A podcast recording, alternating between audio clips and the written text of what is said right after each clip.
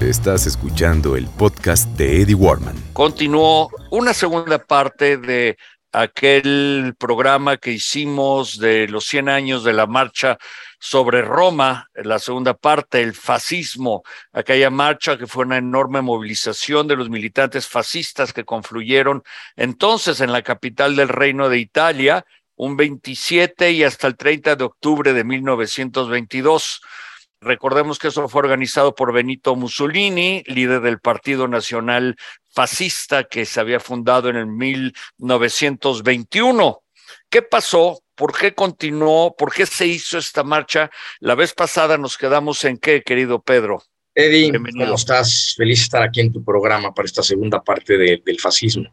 La vez pasada, para los que para los que no se acuerdan o no vieron la, no oyeron o vieron la sesión pasada para retomar un poco, estuvimos platicando de los 100 años, como dijiste, de la marcha sobre Roma, ¿no? Está este movimiento organizado por Benito Mussolini y los principales jerarcas fascistas para, después de la experiencia de haber tomado el control de muchísimos municipios en Italia, Recordemos lo que platicamos, ¿no? En ese tiempo Italia estaba en, plena efervescencia, había un peligro real a, una revolución al estilo bolchevique, pero en Italia hubo toma de tierras, hubo toma de fábricas, las clases medias y altas estaban aterrorizadas literalmente por el auge de este comunismo en Italia y entonces se vuelcan hacia las milicias de los camisas negras fascistas de, Mussolini.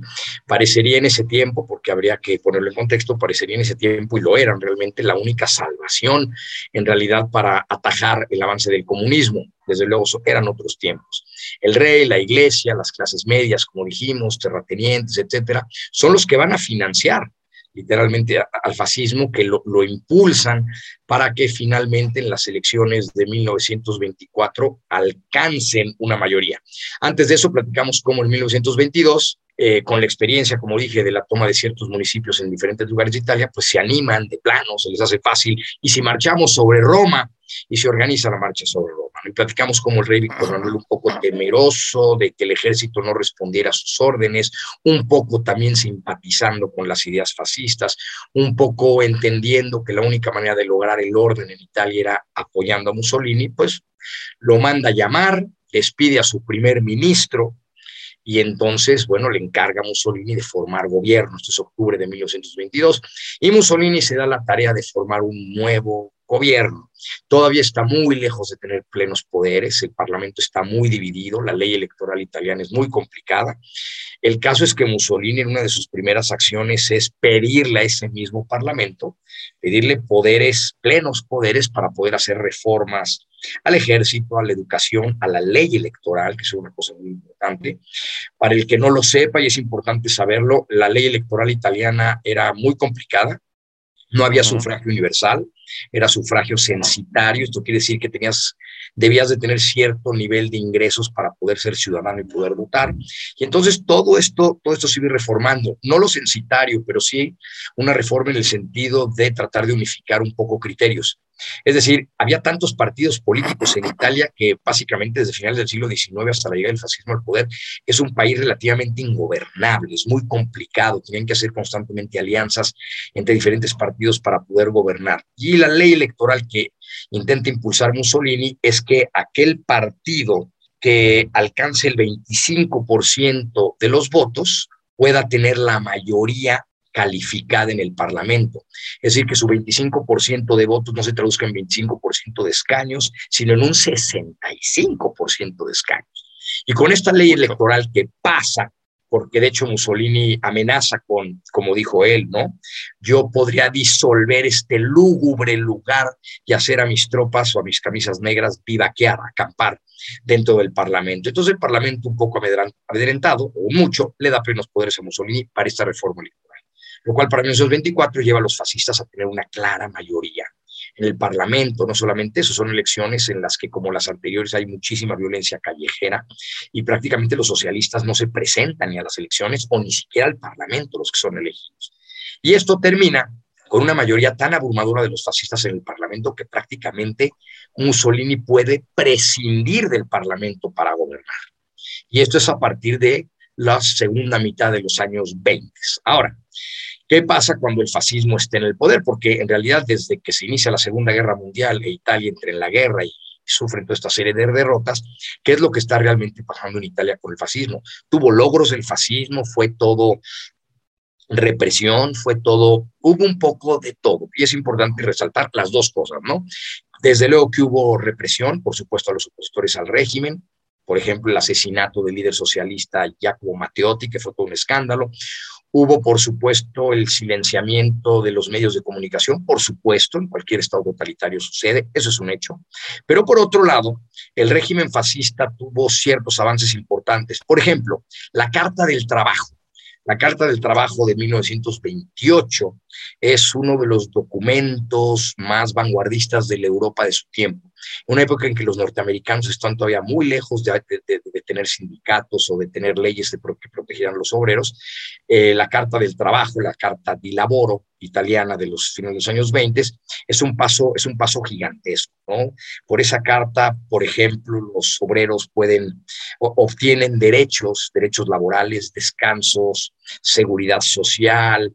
Hay todo un programa que se llama el Doplo Labor después del trabajo, en el cual los obreros podían tener acceso a obras de teatro, a conciertos, a campamentos los fines de semana. O sea, sí hay un avance importante en el plano laboral, en una época en la que básicamente los obreros carecían de derechos en una buena parte de Europa. Es una, es una parte importante de la Carta del Trabajo. Dije 1928, en realidad es 1927. Por otro lado, al mismo tiempo se prohíbe el derecho a huelgas y está el derecho a todo esto que han logrado los trabajadores y el Estado se convertía en el árbitro entre las relaciones de los trabajadores y de los patrones, pues las huelgas están prohibidas. Y por otro lado, el Partido Fascista se convierte además en el garante de que se cumplan estas leyes. Es interesante conocer cómo funcionaba la Italia fascista porque funcionaba más o menos al estilo de las mafias de las mafias. De hecho, hay que explicar, hay que explicar más ampliamente lo que es el fascismo, Pedrito. Voy, voy, justamente ahorita para allá. Nada más esta parte en la que es muy interesante cómo el fascismo aplicaba. Por decir algún ejemplo que se conocía mucho, tú, Eddie, eres un un, líder de los trabajadores. Y si algún patrón se viene a quejar de ti porque tú haces que los trabajadores no cumplan las jornadas, anden descontentos y eso, no tienes que ir a conciliación y arbitraje, como sería aquí en México, ¿no? El partido fascista o la, filial del partido fascista local se encargará de decir, Eddie, Eddie, no queremos problemas, no queremos que pues, que tu casa amanezca incendiada, por decir algo, ¿no? O que amanezcas en una cuneta de la carretera. Y lo mismo iba para los patrones. Los patrones tampoco podían pasarse de listos. El fascismo, y es, una, es una, pues, muy, muy bueno lo que dices, ¿qué es exactamente el fascismo hablando, políticamente hablando? El fascismo es una doctrina intermedia entre el liberalismo capitalista, ejemplificado en esa época perfectamente por Estados Unidos, con los grandes consorcios y monopolios de bueno, de los Rockefeller, de los JP Morgan, de todos estos personajes que acaparaban y absorbían y se comían a las pequeñas empresas con una voracidad desmedida. También es una, buena parte de, de la causa de la, Gran Depresión. Y por otro lado, también era un dique que se interponía entre la, eh, la propiedad privada y todas estas cosas con el comunismo, que representa una economía dirigida, colectivización de las tierras, abolición de la propiedad privada. El fascismo en realidad es una doctrina, no es de extrema derecha, como entenderlo entendemos políticamente. Se llama de extrema derecha porque sus representantes se sentaban en la extrema derecha de los parlamentos europeos, pero en realidad es una es una doctrina que toma muchos elementos del socialismo, como por ejemplo las leyes laborales que pasaron en Italia, en Alemania, en diferentes países fascistas de Europa, y por otro lado también representaban la garantía de la propiedad privada. Los grandes empresarios de la Ferrari o los grandes empresarios de la Fiat en Alemania de los cañones Krupp o de, o de la Porsche, ellos tenían todas las garantías y de hecho nunca se volvió la propiedad privada, pero al mismo tiempo era un, e, e, era un movimiento que mediaba ¿no? entre, entre las ideas socialistas, hay que recordar que Mussolini en sus orígenes es socialista, pues hace esta, este, este, esta transferencia de sus ideas al fascismo. Él, él de alguna manera es el inventor del fascismo, por decirlo de alguna manera, ¿no? Claro, esta es la parte que probablemente puede ser positiva del fascismo. Hasta donde vamos, bueno, pues sí es el árbitro entre las relaciones de los obreros y los patrones, de los terratenientes y los campesinos, etcétera, etcétera. Pero, desde luego, el, fascismo tiene una cara oscura, y no voy a hablar de la Alemania nazi, el fascismo nace en Italia. Pero la cara oscura del fascismo es, desde luego, que es un Estado totalitario. Cuando hablamos de un Estado totalitario, es un Estado que se entromete, controla, dirige la totalidad de las actividades socioeconómicas de un país. Por eso son totalitarios, no abarca la totalidad. Y por otro lado, en aras de mantener el orden, la uniformidad, eh, atajar la disidencia, pues sí, se pierden las las libertades políticas. Ojo con esto, las libertades políticas. La gran mayoría de los italianos en los años 20 estaban dispuestos a renunciar a sus libertades políticas con tal de atajar el fantasma del socialismo.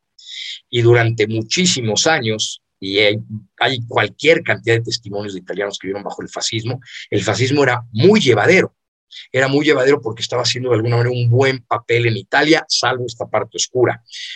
El gran error del fascismo al final del día fue su intervención en la Segunda Guerra Mundial.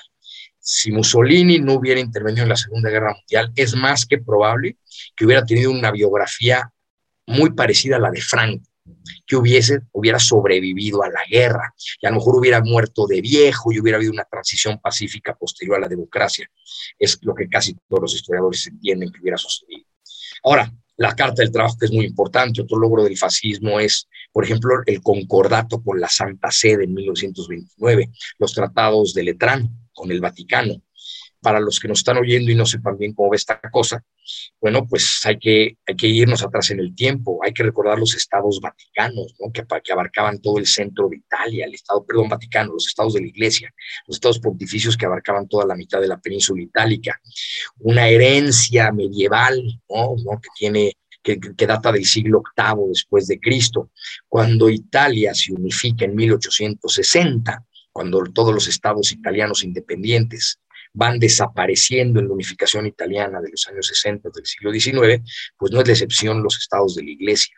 El Papa León X, parece que era, estaba en ese tiempo, por supuesto no acepta la unificación italiana. De hecho, excomulga a Víctor Manuel, a Víctor Manuel II de Italia, excomulga por quitarle sus territorios. Y de hecho, toda la región alrededor de Roma sobrevive hasta 1870, gracias a que Napoleón III, para acá, le proporcionó tropas al Papa para conservar los escasos territorios que le quedaban. Cuando Napoleón III retira sus tropas, al empezar la guerra franco-prusiana, el Estado italiano toma el control de Roma continuó con Pedro Fernández hablando eh, acerca de los 100 años de la famosa marcha de, del fascismo, la marcha sobre Roma, la marcha que fue esa gran movilización por los militantes fascistas. Aquí hay un punto importante que eh, quisiera comentar con Pedro. El fascismo como ideología o como movimiento político es muy, muy difícil de definir. Eh, es tanto más que un autoritarismo es solo una de sus características, en mi punto de vista.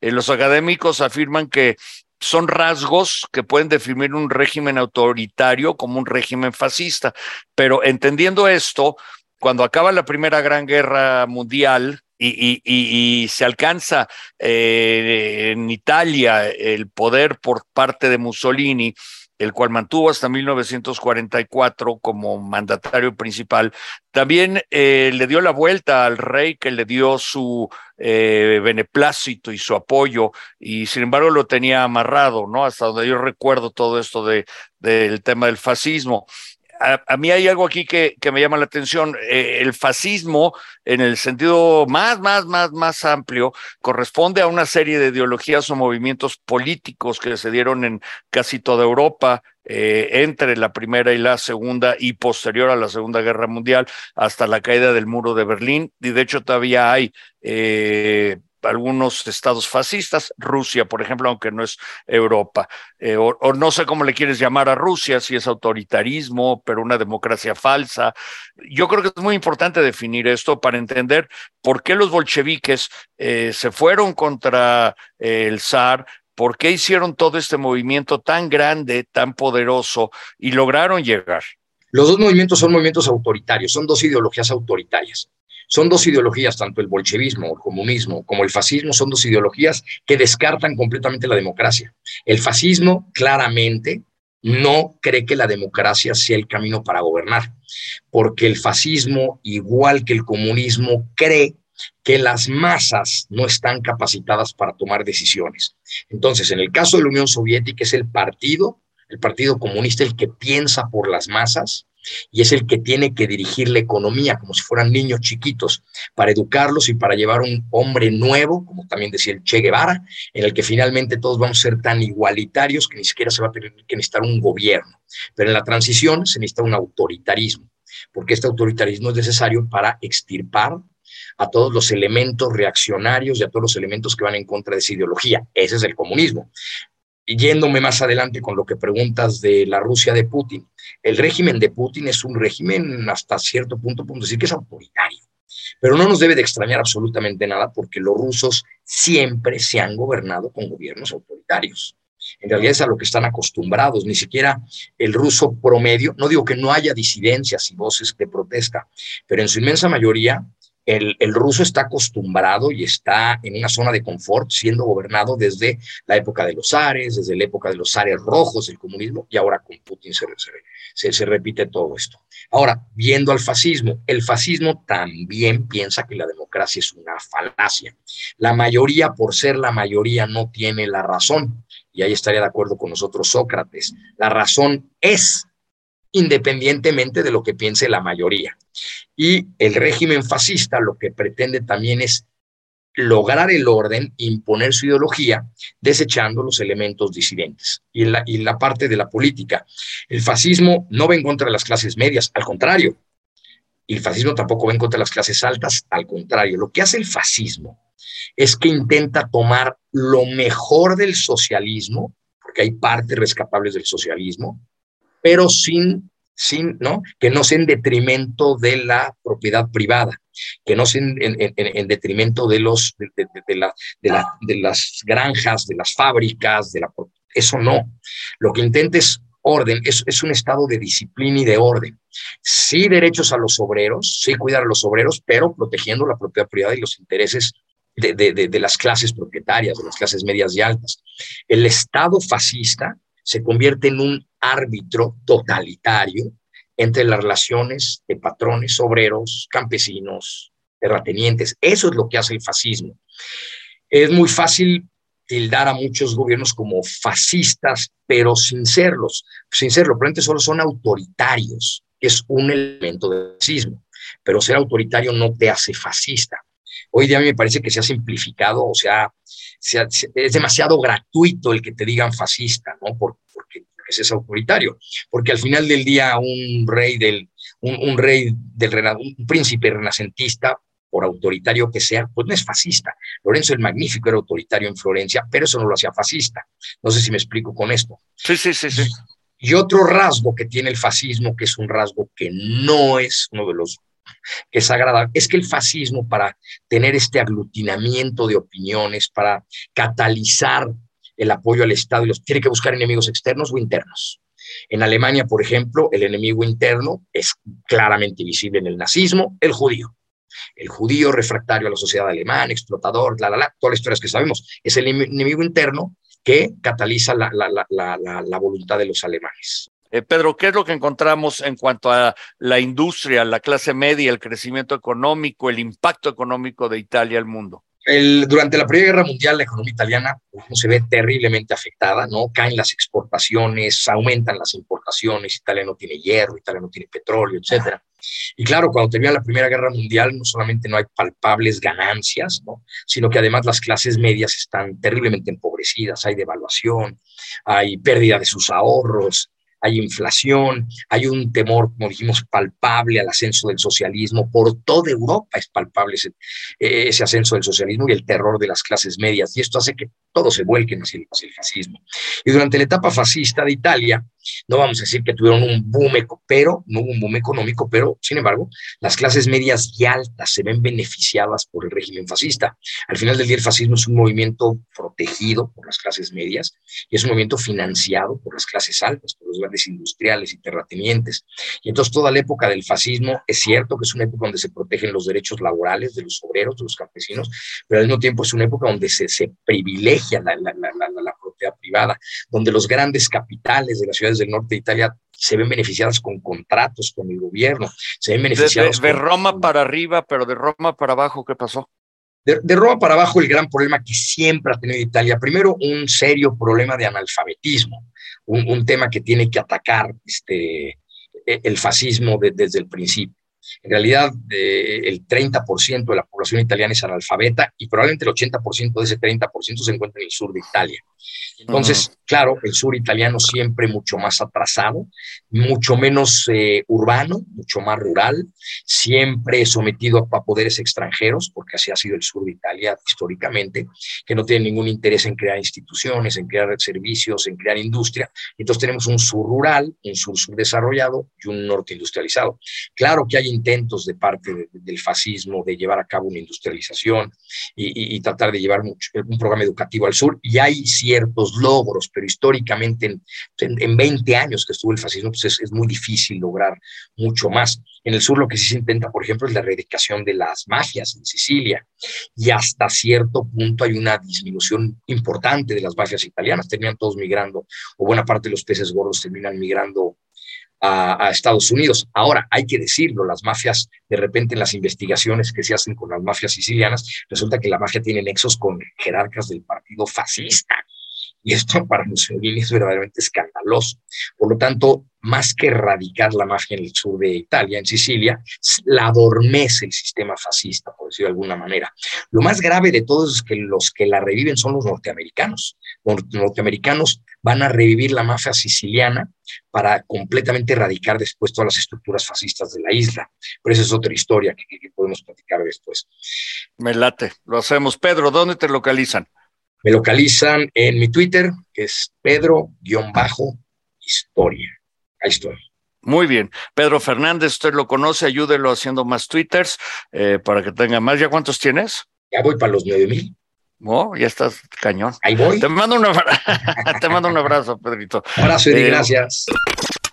Querida, tú siempre tan guapa y tan buena anfitriona de toda la vida. Y muchas gracias por recibirnos en tu casa y prepararnos estos chiles y enseñarnos tus caballos, enseñarnos tu museo. Y, y, son muchas emociones de 30 años de no venir acá. Cuando venía yo a las, a las fiestas, siempre vacilo diciendo que venía yo a la fiesta de Jano, pero por ver a Gloria y a Fernanda. Claro. No, porque como eran más o menos de mi edad un poquito... Fernanda, ¿cuántos años tiene? Me parece que tiene, no, no me preguntas, pero 60, ¿no? 61. 59. Ah, 59. Bueno, como estaba siempre con sus amigas... Es que ya, ya tengo un poco de mala memoria. Bueno, estaba con sus amigas y tú también, entonces no nos pelaban, valíamos gorro los chavos. No, y teníamos 15, 16, tú dirás. No, para nada. Tú eres mucho más joven. Yo soy más joven, sí. Y Jano también. Jano también. Sí. Yo empecé siendo el, yo empecé siendo el más joven de la, de la familia. Uh -huh. Hoy ya nada más Raúl, mi hermano, es mayor que yo. Yo, yo soy mayor que mis dos hermanas. Ahora. Sí. Tita, ¿qué cosas tan ricas nos preparaste hoy? Pues mira, para empezar les hice un mousse de cilantro uh -huh. y con unos jitomatitos vintage que me hiciste favor de regalarme. De Hidalgo, de, de Sebastián, Esteban, ¿quién Que dices que son orgánicos. Orgánicos, sí, ¿no? sí, sí. Los siembra un, una persona. Un campesino, Benjamín, Benjamín, allá en Hidalgo. Y, y, seguimos con los chiles en nogada acompañados de arroz blanco y un lomo adobado relleno con su puré de papa y el clásico flan. El, la última vez que comí lomo adobado, fíjate, la última vez que comí lomo adobado me lo hizo mi nana, que era mi platillo favorito. Sí. Mm, mi nana vivió hasta que hasta cuando yo tenía 16 años, ella me enseñó a cocinar. Y luego una historia que otro día contaré, me la encontré en Reforma, después de 16 años de no verla, y en el Ángel, y a partir de ahí, bueno, ya me preparaba cada año eh, mi lomo adobado famoso, que le quedaba como, como para Dios, ¿no? Además lo hacía con tanto cariño, eh, súper humilde, súper sencilla ella. viví en un cuartito allá por el Peñón de los Baños, ya luego terminé yo manteniendo a partir de aquella época. Murió de, de diabetes, ciega y sin una pierna. Ay, pobre. Sí, pobre, pero era la Gordis, la famosa Gordis. Así que me, me emociona más todavía que haya lomo adobado. Este es un poquito diferente ¿eh? de lo que ella te, te haya preparado. Este está un poquito, tiene mi toque. Entonces no va a ser como el de tu nana. No, yo creo, imagino que no, pero lo voy a Pero probar. espero que lo disfrutes. Yo también, así que empiezo con el mousse, ¿de qué dijiste que era? De cilantro. Déjame filmarlo. Para abrir boca, un mezcal de palos cuates que hizo Jano, muy bueno. Este que era espadín o un espadín. Luego un quesito manchego español de, de oveja, un paté, eh, ¿es de pollo el pateo de qué era? El paté lo trajo De ganso. De ganso. Ándale, Jano, con razón estaba tan bueno. Es un foie trufado que me tardé dos minutos en sacarlo En de la. cocinarlo. En cocinarlo sacándolo de la lata. Ok, no, buenísimo. Ahorita yo voy a comer más. Y querida Tita, muchas gracias nuevamente. Cuéntame de este chile en nogada. Primero, ¿cuándo, ¿cuándo fue la primera vez que lo hiciste? ¿Para quién lo hiciste? ¿Quién vino a tu primera comida de chile en nogada? Pues mira, fue realmente fue una, una comida de bastante gente. Eran como 70, 80 gentes, hice 100 chiles en nogada. En mi vida los había hecho.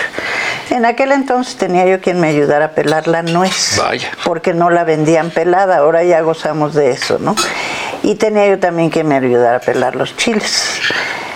Eh, fue la primera vez que le hice los chiles en nogada y como todo le vas le vas aumentando le vas quitando según según este se vas ideando o tu paladar te lo va dictando ¿no? y creo que ahora ya logré hacer el chile en nogada a mi satisfacción plena me gusta hacerlos todas las temporadas. Soy muy tradicionalista y en las temporadas, en Navidad hago bacalao y, y- y los romeritos. Qué rico. Espero venir esta Navidad eh, o previo a Navidad. y que lo disfrutes con todo gusto, Eddie. Gracias. Claro. Y entonces, este, te digo, lo disfruto haciéndolo. Lo disfruto. Para los amigos más. Muchas gracias. ¿Cómo, ¿Cómo preparas? ¿Qué lleva el relleno? El relleno lleva, tal vez no sea muy ortodoxo, pero yo le echo no nada más carne este, cortadita de, de puerco, sino también Picada. este, le echo de res. Muy bien, sí. Y le, le pongo plátano macho, pasas, piñón blanco, piñón rosa, durazno, manzana. Acitrón. Acitrón, por supuesto. Estas realmente son, es acitrón, aunque sé que están en, En estado de, de extinción las biznagas. Yo he conservado este, unos kilos de acitrón refrigerados, congelados. Sí, no se los- echa a perder, ¿no? Nada, no, te, están tan azucarados que no les pasa nada. Los descongelas y como nuevos. Y le, sí, el acitrón es, es básico. ¿no? Básico. Fíjate que un día que no conseguía citrón, eh, se me ocurrió caramelizar piña. Piña muy madura. Y deshidratarla y caramelizar- caramelizarla. Y me quedó muy, muy similar el sabor al acitrón. Sí, y yo creo que lo que venden como acitrón ahora eh, puede ser piña porque es amarilla. Ajá. El Es acitrón es más blanco. El acitrón es blanco. Claro que es una cactácea. El- sí, el acitrón es, es blanco. Es una biznaga, perdón, es una, biznaga, que es una cactácea a la vez. Sí, es una cactácea, pero sí, es- la biznaga es la que está en estado de extinción y por eso ya está prohibido el acitrón. Claro. ¿no? Y después, pues sí, la nogada, digo, mucha gente lo prepara con, con la nuez desencarcelada, porque muchas veces me dicen, pero si es que en Costco ya venden la nuez pelada. No, es un error, la venden desencarcelada. La nuez verde se pela, la nuez seca ya no se puede pelar, imposible. Entonces hay que pelar la nuez verde, Ok, eso no lo sabía yo. desencarcelarla y pelarla. ¿Qué quiere desencarcelar? Desencarcelar es quitar, quitar la, La piel, cáscara la- gruesa Ah, de afuera, Ajá. ¿no? Ya sea pecana o de Castilla, pero esto se hace con nuez de Castilla. Ahora imagínate cuando desen- desencarcelaron al Chapo, o, o digo al, sí, al, bueno, se desencarceló el Chapo, Se se, se desencarceló a través, se- y- o, o- o a Caro Quintero que lo desencarcelaron y ya lo volvieron a agarrar, o a Rosario ya la desencarcelaron. también, Pero pues, ya no están tan verdes, ¿eh? No, hombre, Ya que más van a bien estar están maduritos. Están más maduros y algunos podridos. Y, y- y claro, digo, es básico usar crema, crema muy buena. No, ¿Qué no- crema compras? ¿Del mercado? la- ¿Alguna marca? me- No, ninguna marca. Las cremas de marca, desgraciadamente les echan cebo de puerco. Ah, caray. La, la Alpura, Linco, todo eso No me tiene digas. cebo de puerco. Sí. Entonces, a mí me traen la crema de rancho, De rancho. de, de un establo. Qué rico. ¿También te trae huevo de rancho cuando quieres No, desayunar? de los- mis huevos son, eh, son de producción de De que tú tienes aquí gallinas, Sí, las vi. Sí, sí. sí. No, por eso tan pachoncitos tus hijos, fíjate. Sí. Aquí veo al, al, al Pues más Alejandro que, bien nada, pachoncito. más que nada sanitos. Sanitos y pachoncitos. sí. Y pues nada, las digo, la granada encima, su perejilito para... Y, y- y la granada la compras en donde la, la granada tiene un nombre panochera que le llaman, ¿no? Ah, no, la manzana panochera. Y la granada es de Puebla también. No, la grana, la granada sí, la digo, la, la, la En el mercado. En, el mercado y, y la, y la desgranamos aquí, ¿no? Pues a ver, me voy a tomar la libertad de probar, Tita. Aquí Espero que lo disfrutes. No, pues yo también. Y, Y vamos a ver el maridaje. Voy a probar primero el relleno, un poquito así. No le pones jitomate a este relleno. no, no, no lleva jitomate. No. No, no lleva Mm. Qué buen jitomate. sabor, qué dulzura. No lleva jitomate. Y tampoco me gustan muy dulces, ¿eh? Pues este relleno sí está dulce, Tita. Sí, no tiene, es, es dulce porque originalmente se los daban a Agustín de Iturbide como postre. Ujú. Sí. Entonces por eso es que son, son dulces. Pero pasado de dulce no me gusta. Digo, tiene que tener un dulzor, pero fino. Y tiene muy buen, eh, muy buena textura en paladar el chile poblano, que no pica nada, lo desflemaste perfecto. Pues hay uno que se- dos o tres que sí están picosos. Este no. no. Yo sí. Pero que y la nogada, ¿cómo la haces? Es La nogada la hago en procesador. La nuez, la crema, eh, sal, queso de cabra, azúcar. No, queso Filadelfia. queso Filadelfia, nada más. Queso Filadelfia. La nuez, la crema. Ah, pues mira, una nueva receta para el público de, con queso Filadelfia, eso está muy bien. Si no consigues el queso de cabra o, o el presupuesto no alcanza para el queso de cabra, eh, pues puedes hacerlo con queso Filadelfia, que sabe muy bien, muy bien, qué rico. A mí me- Canela, a mí no. Jerez, No, No. no, no, A mí se me hace eso una aberración porque, digo, la nuez de Castilla, verde, pelada, quitarle el sabor tan especial que tiene, echándole canela, que es la especie más fuerte que existe, se me hace una aberración. Y Jerez tampoco. Digo, pues ya oyeron, ni canela ni Jerez, no es todo lo que digas será al revés. No jitomate tampoco en el relleno. El chile muy bien desflemado, salvo algunos para que no digan. Y acompañas de arroz. Voy a probar el arroz. Arroz blanco con elotito. Mm, qué buen arroz. Este arroz tiene consomé. Sí. Yo cuezo pollo para, para echarle consomé. Sí. Tiene consomé, se percibe perfecto, no consomé de, No, no, no. de polvito de Maggi. Y los elotitos. ¿Y qué arroz compras? ¿El arroz Morelos? No, fíjate que cualquier arroz este, de grano largo, este, eh, el SOS, pero tiene que ser de grano largo. El de, el de grano corto no, no me... ¿Y cómo logras que, que quede tan entero? Ahí es el, es el secreto de la cocinera. Todo el secreto está en la, en la cantidad de agua que le echas. ¿Cuánto más? O sea, de una vez que supera el borde, ¿cuánto más de agua? Mm, Yo nada más lo dejo a que cubra el arroz. Nada más. Y si le hace falta, y, lo pongo, y, lo, y no lo pongo a fuego bajo como la mayoría de la gente, lo pongo a fuego alto. Y cuando se consume esa agua, si lo necesita, le agrego un poco, Unos 20 minutitos. media hora. Muy bien, pues vamos a seguir comiendo con Doña Tita Grey y su familia. Gracias, Jano, gracias, Gloria María, muchas gracias. Y seguimos aquí. Hoy tengo el gusto de recibir a don Flavio Fernández, él es un agricultor de Hidalgo que me trajo estos jitomates padrísimos, deformes, pero deliciosos. Eh, yo no sé si se llaman Herlum o no, pero te lo voy a preguntar.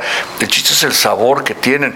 Eh, las zanahorias, eh, ustedes conocen como yo la zanahoria naranja, pero está la zanahoria morada, eh, que esta fue modificada por los holandeses a petición del rey porque él quería una zanahoria naranja, y en aquel entonces genéticamente modificaron, está la zanahoria amarilla, otro amarillo, eh, cada una con sabores diferentes, la zanahoria blanca, Luego, esta, por ejemplo, está aquí un poquito lastimada, pero eso no quiere decir que esté mala, así son estas zanahorias muy sabrosas. Y eh, Flavio, pues muchas gracias por estar con nosotros. Tú vienes de Hidalgo, eh, del municipio de Huasca, me decías, primer municipio eh, llamado Pueblo Mágico.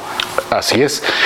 nosotros estamos a a 10 minutos, escasos 10 minutos del centro del municipio, se llama la localidad del Peral. Es una comunidad de alta marginación. Y nosotros nos dimos a la tarea pues, de, de, involucrar a la gente de la comunidad para empezar a producir este tipo de vegetales. Cuando nosotros descubrimos que existían muchos muchas variedades, nos dimos este, a la tarea de conseguir algunas semillas, que eso es lo más interesante. Por ejemplo, en el caso de los jitomates no dependemos de estar comprando semillas, sino que cuando yo abro un jitomate de ahí puedo obtener la semilla del siguiente ciclo. Ah, sí, o sea, de esa misma semilla lo puedes sembrar. Sí, totalmente. Esa es la diferencia del, del jitomate que se consigue en el supermercado, porque este, al no ser un producto genéticamente modificado, no, no es un híbrido. Entonces es un producto natural, por eso el nombre de Herlum, que es como una reliquia que viene y trae las características de muchos años. Estos, estas variedades evolucionan. El jitomate que, que encontramos en el súper no evoluciona, porque lo podemos sembrar aquí, lo podemos sembrar en China o en Brasil, donde usted me diga, y realmente seguimos obteniendo el mismo resultado con el jitomate del súper pero con este no, este, tipo de, productos evolucionan y pueden adquirir las características de cada lugar. Oye, eh, a mí me encanta esto de la agricultura, la verdad es que eh, conozco muy poco. ¿Y estos productos dónde, dónde los puede conseguir el público que nos está viendo, Flavio? Nosotros estamos todos los fines de semana en un mercadito aquí en la Ciudad de México, en la colonia Roma, entre Orizaba y Manuel Lanza, se llama Plaza del Lanzador. Es un mercadito que, se, que nos ponemos ahí 60 productores, eh, pero nosotros estamos ahí todos los domingos de 9 y media de la mañana a 2 y media de la tarde con todos nuestros productos. Aquí te, quisimos compartir unas muestras, pero en realidad nosotros ahorita en esta temporada habrá como 50 variedades de, ah, productos, ¿no? Y, la mayoría, la mayoría de nuestros productos son productos distintos. Por ejemplo, los chilitos de colores, este, cosas que a veces uno no creyera que existen. Y, y pues eso es lo que nos ha caracterizado. Creo que por eso también los mejores restaurantes de México nos buscan para, para comprar nuestros productos. ¿Y, ellos van al mercado, los chefs, o, les surtes a los restaurantes? Los días de hoy les, les surtimos a domicilio. ¿Martes y jueves? Mm, no, los jueves solamente. Ah, los domingos estamos en Mercado El 100. Ahí acuden algunos chefs, por ejemplo, del restaurante de Choza, de Masala y Maíz, de algunos restaurantes de, que son muy reconocidos, pero también este, los días jueves entregamos los pedidos eh, a, muchos restaurantes, entre ellos pues podríamos nombrar, no sé si puedan nombrar algunos, estamos entregándole a, a Quintonil, a, a Rosetta, a, Puyol, a, a muchos Con razón tienen platillos tan exóticos para nosotros que no estamos acostumbrados a ver estos, estos productos y te hacen un, efectivamente unos acompañamientos o unos purés espectaculares. Y si yo ahora dónde consigo una chiribia o dónde consigo un, ¿cómo se llama? Un apionabo. Sí, apionabo. ¿no? Sí, Sí, sobre todo que, que, aparte de esto, como te decía, hay muchos productos que, que la gente no está tan asociado ni, ni, ni, tan familiarizado con ellos, pero en realidad creo que por ahí debería de ir la agricultura. Yo a veces veo en, la televisión o en las noticias que, por ejemplo, andan pensando mucho en petróleo y en ese tipo de cosas, y en realidad el campo se ha abandonado y es donde, debe, es donde debe de haber mucho apoyo y en realidad No sé si esté cometiendo un, una, un, algo que no debía de decir, pero la verdad al campo no tenemos ningún apoyo de los gobiernos ni de nadie. Yo sé, yo lo he dicho y cuando el presidente Peña entró, eh, yo eh, le comenté y comenté a su equipo que lo primero que tenían que impulsar es el campo y la educación. Y si quieren bajar la delincuencia es darle de posibilidad a la gente del campo que trabaja en el campo y que vivan bien y que tengan buenos hospitales y que tengan buenas escuelas para que la gente no tenga que venir a la ciudad. Al contrario, la gente que se vaya al campo. Descentralizar, yo lo es que correcto. Bueno, pues déjame ir a, una pausa en 88.9 Noticias, información que sirva, Radio, Facebook Live, Instagram Live. ¿Y tu correo cuál es? Mi correo. O tu, página. Nuestra, nuestras redes sociales estamos ahí en Instagram como Nuevos Horizontes eh, Huasca, en Facebook estamos como Nuevos Horizontes El Peral. y ahí pueden conocer más de nuestro proyecto. Muy bien, pues muchas gracias. Vamos a una pausa y volvemos. Estás escuchando el podcast de Eddie Warman.